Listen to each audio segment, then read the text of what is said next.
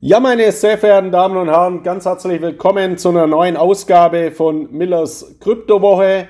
Heute mal wieder mit einer ganz, ganz wichtigen Thematik, zu der ich stets unheimlich viele Fragen, ja, fast jeden Tag erhalte. Und deswegen möchte ich mal die Grundlagen heute nochmals aufgreifen, die Thematik der Wallet-Verwahrung und möchte das mal an meinem eigenen Beispiel erläutern. Also wie mache denn ich meine Wallet-Verwahrung oder was habe ich denn für eine Wallet-Strategie? Das Ganze ist natürlich deswegen ganz, ganz entscheidend, weil in der Wallet dort liegt das Eigentum ihrer äh, Kryptowährungen, ihrer wertvollen Kryptowährungen, und zwar der Eigentumsnachweis. Das ist etwas ganz, ganz Entscheidendes. Der Eigentumsnachweis in Form des Private Keys und des Public Keys. Und diesen benötigen Sie eben, um nachzuweisen, welche Kryptowährungen Sie haben, um diese auch wieder wegzuübertragen, also den Besitzanspruch an den Kryptowährungen zu erlangen. Und wenn Sie beispielsweise Ihre Kryptowährungen auf einer Kryptobörse verwahren, dann delegieren Sie diesen Eigentumsnachweis, diesen Besitznachweis an diese Kryptobörse. Sie haben Ihre Private Keys, Ihre privaten Schlüssel nicht selbst in der Hand. Und das grundlegende Gebot ist ja in der Kryptowelt, diese privaten Schlüssel eben selbst in der Hand zu bewahren, ganz grundlegend und selbst zu verwalten, damit sie eben ihre eigene Bank sind. Also die ersten beiden Gebote der Kryptowelt heißen eben Be Your Own Bank, also werde zu deiner eigenen Bank und das ist eben nur möglich, wenn man die Private Keys hat und da gibt es eben auch ein anderes Gebot, das heißt Not your keys, not your coins. Also derjenige, der nicht seine privaten Schlüssel selbst in der Hand hat, diese selber verwaltet, der hat auch nicht den Besitzanspruch an den Coins und das ist immer ein Risiko. Deswegen ist es mal grundlegend wichtig, wenn Sie in die Kryptomärkte einsteigen, wenn Sie Kryptowährungen kaufen, wenn Sie Kryptowährungen über Kryptobörsen verwahren, dass Sie auf solide Anbieter setzen, auf solide Kryptobörsen mit Kryptoverwahrlizenz. Und dazu zählen beispielsweise äh, in Europa Bitpanda aus Österreich, äh, die Börse Stuttgart mit ihren beiden Kryptobörsen Bison und BSDEX oder eben Coinbase. Das sind eben auch meine favorisierten Kryptobörsen in diesem Zusammenhang, weil sie ihnen Rechtssicherheit in diesem Zusammenhang bieten. Dennoch haben sie ihre privaten Schlüssel bei diesen Kryptobörsen nicht selbst in der Hand und deswegen rate ich auch bei Nutzung solider Kryptobörsen, ihre Kryptowährungen wegzuübertragen, die Verwaltung ihrer Private Keys über Hardware-Wallets zu strukturieren. Und in den Medien oder auch in YouTube-Videos, in Presseberichten lese ich eben immer sehr, sehr viele Informationen, auch zu Wallets, sehr, sehr viele Empfehlungen. Und grundlegend haben all diese Berichte sehr, sehr häufig äh, eine Unschärfe schon äh, zu Beginn drin. Das hat sich eben auch äh, so eingespielt. Nämlich, bei der Erklärung, was ist denn überhaupt eine Wallet? Und da lesen Sie eben sehr häufig oder Sie, Sie hören sehr häufig, ja, eine Wallet, das ist eben eine Art elektronische Geldbörse für Kryptowährungen und damit äh, können Sie Ihre Kryptowährungen wie Geldscheine in der Geldbörse eben verwahren. Das ist aber so eben nicht richtig, weil die, Kryptobör äh, die Kryptowährungen, Ihre Kryptowährungen, wenn Sie die über eine Wallet verwahren, dann liegen diese Kryptowährungen natürlich nicht in der Wallet. Also nicht wie ein Geldschein in der Brieftasche liegt die Kryptowährung, nehmen wir mal den Bitcoin, in der elektronischen Wallet, sondern in der Wallet liegen rein die Zugangsschlüssel, nämlich der Private Key und der Public Key. Und die Kryptowährungen selbst, die liegen natürlich vollkommen sicher in der Blockchain, in der jeweiligen Blockchain, in der Bitcoin-Blockchain oder in der Ethereum-Blockchain. Das ist jetzt mal was Grundlegendes und auch was ganz, ganz Entscheidendes aus meiner Sicht für das grundlegende Verständnis von Kryptowährungen. Und ich hatte am vergangenen Mittwoch in meiner Redaktionssprechstunde eine Leserin, die mir ein paar Fragen genau zu dieser Thematik gestellt hat. Der war es dann ganz peinlich, dass sie mir angeblich so dumme Fragen stellt. Und mir, mir bringt es immer sehr, sehr viel, äh, das auch äh, zu hören oder zu sehen, wo denn eben hier die Probleme liegen oder wo hier die grundlegenden Verständnisprobleme äh, ja, liegen. Das ist eben ganz, äh, was ganz, ganz wichtig ist. Und all meinen Lesern natürlich von CryptoX kann ich nur raten, bei Fragen rufen Sie mich gerne an und es gibt selbstverständlich überhaupt keine einzige dumme Frage. Das Einzige, was es gibt, sind eben dumme Antworten oder unqualifizierte Antworten. Und äh, Sie können sich sicher sein, dass ich mich sehr bemühe, Ihnen immer auf Ihre Fragen auch eine qualifizierte Antwort zu liefern. Und ich habe es bei der Dame dann eben so erklärt mit einem Vergleich zu einem Safe, also zu einem Tresor, in dem ein Goldbarren liegt. Wenn man den Goldbarren in den Tresor gibt, dann liegt der dort sicher verwahrt, grundlegend mal. Genauso wie in Bitcoin, wenn man den kauft und in die Blockchain gibt, der ja automatisch in der Blockchain ist. Aber das Wesentliche ist jetzt, wer hat den Schlüssel? Weil der Safe kann noch so sicher sein, wo der Goldbarren liegt. Derjenige, wo den Schlüssel hat, kann diesen Safe aufsperren und kann den Goldbarren herausnehmen. Und genau das Identische ist eben auch bei Kryptowährungen der Fall. Derjenige, wo den Schlüssel hat, kann diesen äh, Bitcoin aus der Blockchain herausnehmen, jetzt im übertragenen Sinne, und eben wegübertragen. Deswegen ist das was ganz, ganz Entscheidendes. Und wenn man sich dann mit Wallets beschäftigt, muss man mal den grundlegenden Blick auf die fünf Basis-Wallet-Arten legen, die es gibt. Und darauf möchte ich auch mal kurz eingehen. Also die fünf wichtigsten Wallet-Arten sind erstens mal die Desktop-Wallets, die also früher sehr, sehr stark verbreitet war. Eine Desktop-Wallet ist eben einfach ein Programm, eine Software, die Sie auf Ihrem Rechner installieren. Sie haben also eine Desktop-Wallet dann auf Ihrem PC und mit diesem Programm verwalten Sie Ihre Kryptowährungen. Das hat den großen Vorteil natürlich, dass Sie Ihren privaten Schlüssel selbst in der Hand haben. Es ist aber natürlich in der Zeit, in der es sehr, sehr viele Kryptowährungen gibt, auch äußerst umständlich. Wenn Sie jetzt 20 Kryptowährungen haben und Sie benötigen für jede eine eigene Desktop-Wallet, dann haben Sie 20 verschiedene Desktop-Wallets und das erhöht natürlich die Komplexität enorm. Darüber hinaus ist es natürlich auch so, auch eine Desktop-Wallet ist natürlich anfällig von Hackerangriff, von Hackerangriff. Also auch hier kann natürlich ein externer Zugriff erfolgen, beispielsweise wenn ein Trojaner, also ein Virus auf Ihrem PC installiert ist und dann Daten unter Umständen ausgelesen werden können. Und wenn Sie beispielsweise dann eine Kryptotransaktion machen und das mit Ihrem Schlüssel, mit Ihrem privaten Schlüssel äh, signieren und Sie haben hier ein Virus, Virus auf dem PC, dann kann es eben durchaus sein, dass das zu einem äh, Problem wird. Dann die zweite Art, die Wallet-Art, äh, sind Mobile Wallets. Also die werden auch als Wallet-Apps bezeichnet in der Welt äh, der Digitalisierung, die immer mobiler wird, in der wir alle natürlich ein Smartphone haben, nutzen wahrscheinlich viele von Ihnen eben Mobile Wallets. Das ist jetzt vergleichbar mit einer Desktop Wallet, nur ist diese Wallet eben keine App beziehungsweise kein Software-Tool auf Ihrem PC, sondern auf Ihrem Smartphone, auf Ihrem Tablet-PC, auf Ihrem iPad. Also das ist äh, der Unterschied. Auch hier haben Sie eben Ihre Private Keys selbst in der Hand. Dann die Online-Wallets, das ist der dritte Bereich. Äh, Online-Wallets sind in der Regel zu bezeichnen eben als Wallets, bei Kryptobörsen. Also hier haben Sie eben ein Konto bei einer Kryptobörse, Sie haben eine Vielzahl von Wallets und Ihre Zugangsdaten sind jetzt Ihr Passwort, Ihr, Ihre, Ihr Benutzername in aller Regel und dann noch eine zusätzliche Authentifizierung, der sogenannte 2FA-Code, also die Zwei-Faktor-Authentifizierung, die Sie beispielsweise generieren über eine SMS im veralteten System oder über Authentifizierungs-Apps auf Ihrem Smartphone, wie beispielsweise den Google Authenticator.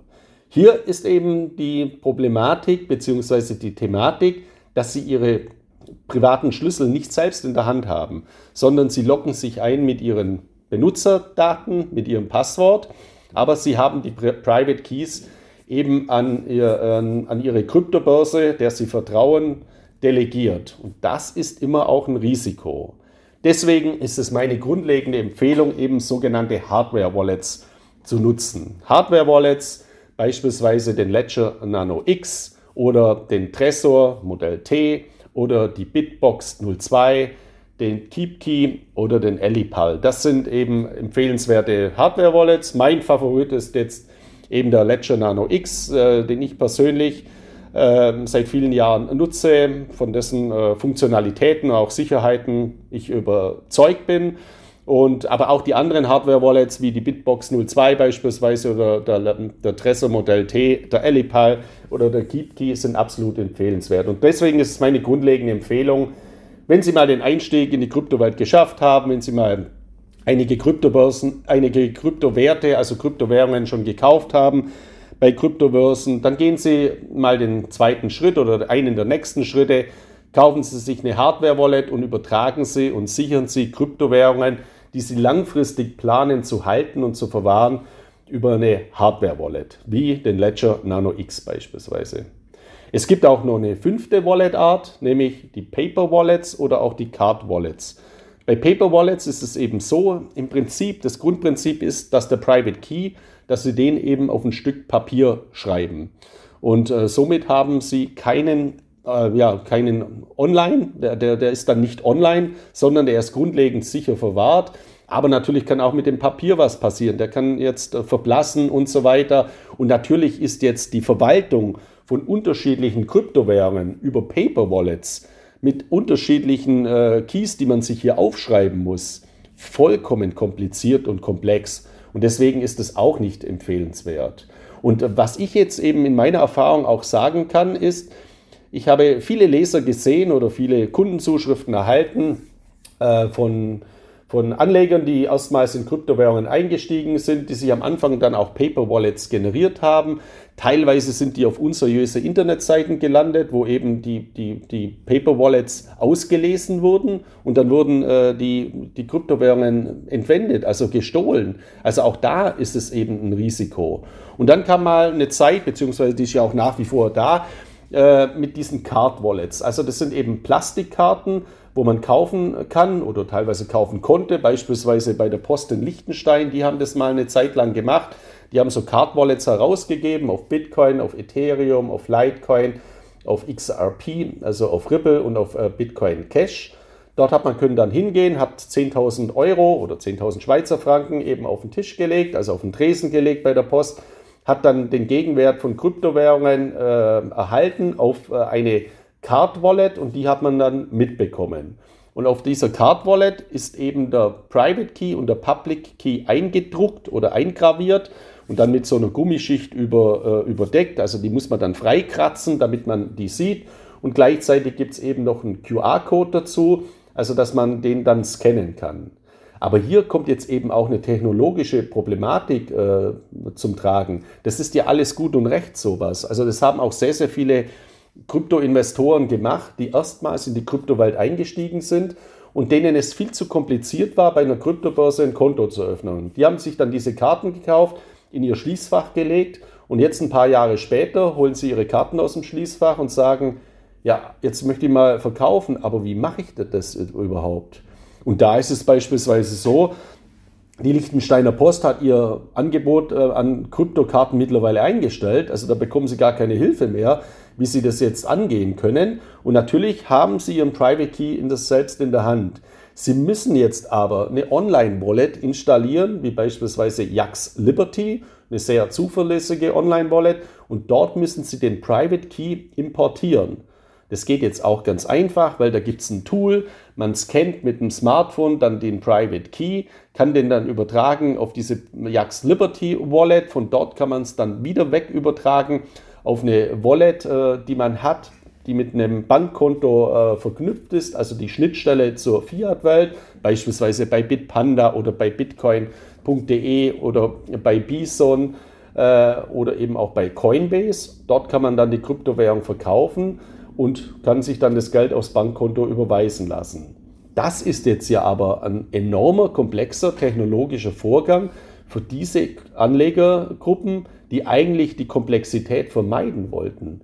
Das heißt, mit Paper Wallets und mit Card Wallets erhöhen sie ihre Komplexität, nach meiner festen Überzeugung.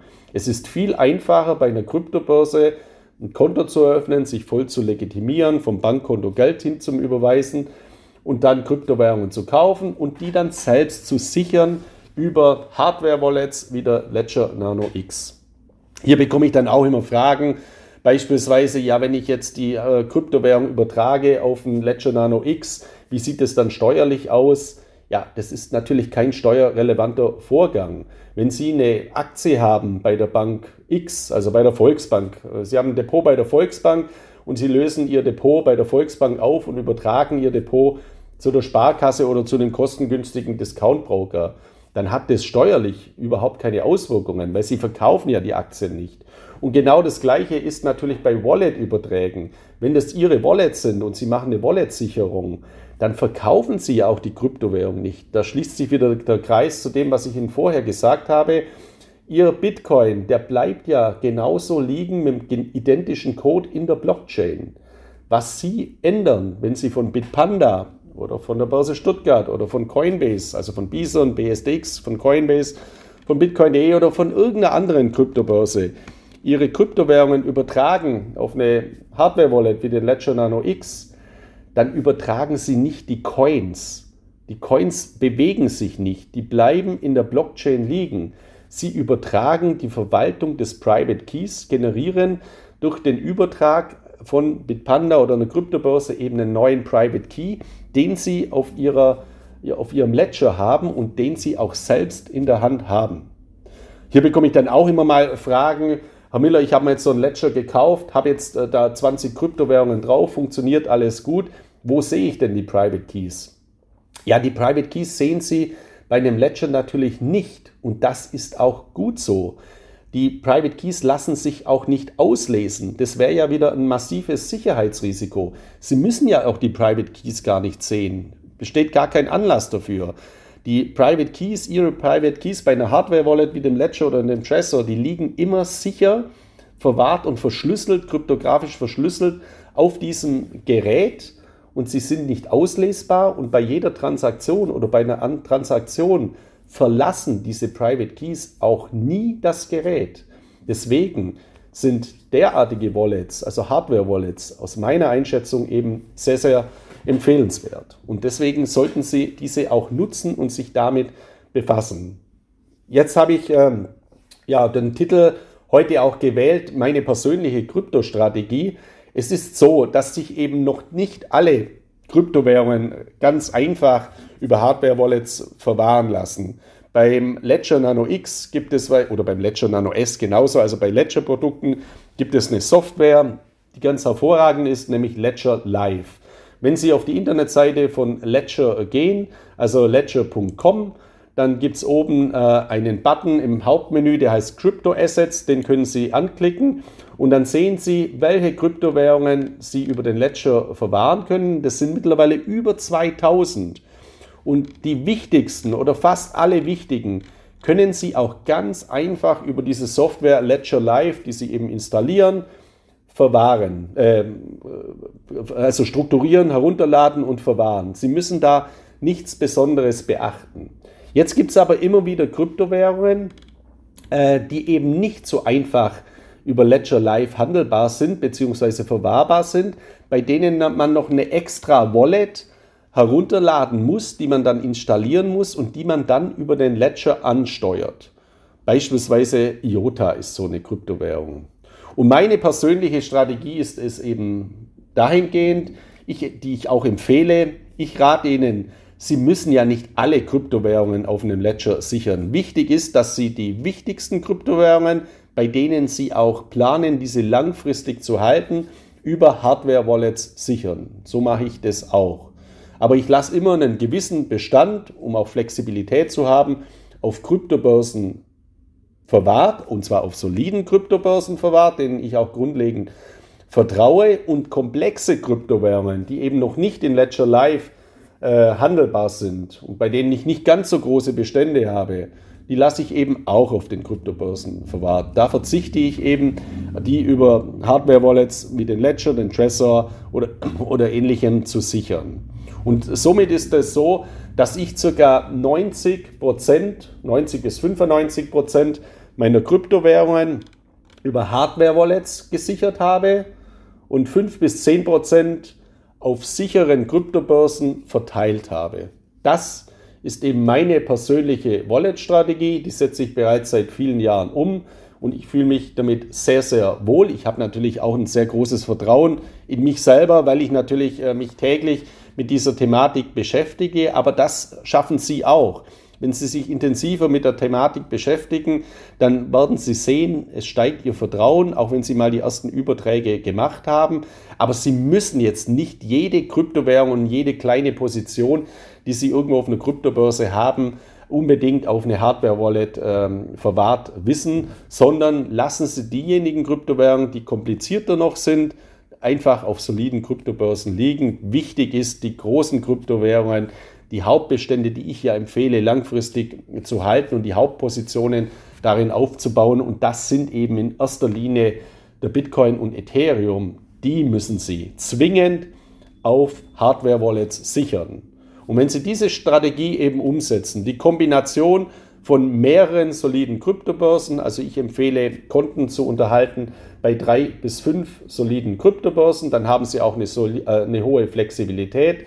Das zu kombinieren mit Hardware-Wallets, wie beispielsweise dem Ledger Nano X oder dem Ledger Nano S oder dem Trezor, dann sind sie sehr, sehr gut strukturiert und vor allem dann haben sie auch die Sicherheitskomponenten ganz, ganz hervorragend ausgestaltet, sodass sie die Gebote der Kryptowelt, die beiden ersten Gebote der Kryptowelt, Not Your Keys, Not Your Coins und Be Your Own Bank, beachten und umsetzen in die Praxis.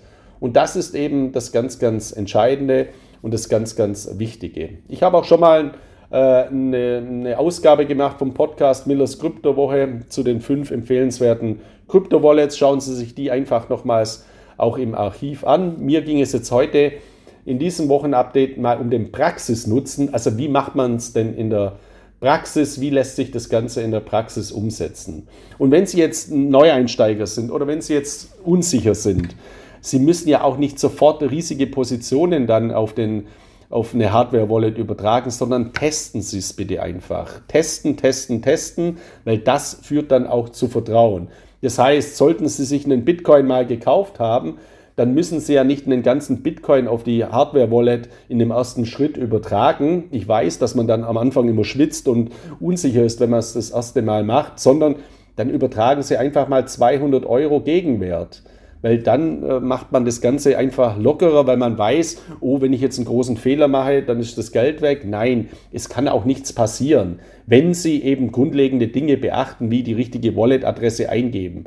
Aber das ist eben äh, eine, eine grundlegende Thematik, die Sie in anderen Bereichen hundertfach schon gemacht haben, wie beispielsweise die richtige Bankleitzahl angeben oder die richtige Kontonummer angeben. Also das ist natürlich das Entscheidende. Aber wenn Sie das beachten, ist das wirklich ohne Probleme äh, möglich. Und äh, ich kann Ihnen nur sagen, danach haben Sie eine höhere Sicherheit, auch eine emotionale Sicherheit, wenn Sie wissen, Sie haben Ihre, Ihre Kryptowährung jetzt nicht bei Kryptobörsen, wo Sie Ihre Private Keys, Ihre privaten Schlüssel nicht selbst in der Hand haben, sondern Sie haben es selbst in der Hand. Das ist etwas ganz, ganz Entscheidendes und das kann ich eben nicht oft genug betonen.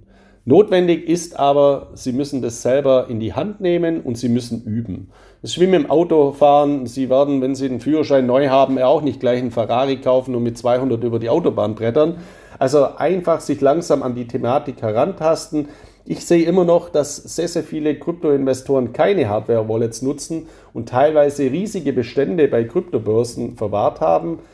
Diesen, gerade diesen Investoren möchte ich mal die Angst davor nehmen oder diese möchte ich nochmals dafür sensibilisieren, wie wichtig die Wallet-Verwahrung ist, wie wichtig die Umsetzung einer Wallet-Strategie ist. Deswegen gehen Sie es an. Wenn Sie noch keine Hardware-Wallet haben, kaufen Sie eine Hardware-Wallet jetzt.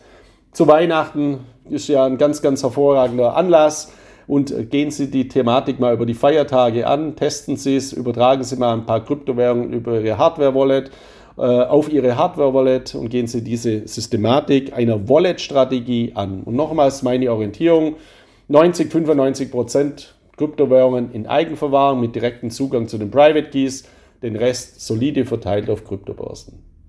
Das von meiner Seite aus zur heutigen Ausgabe von Müllers Kryptowoche. Ich wünsche Ihnen jetzt eine erfolgreiche Restwoche. Alles Gute und dann bis zur kommenden Woche mit einer neuen Ausgabe von Millers Kryptowoche. Viele Grüße aus Mallorca, Ihr Markus Miller.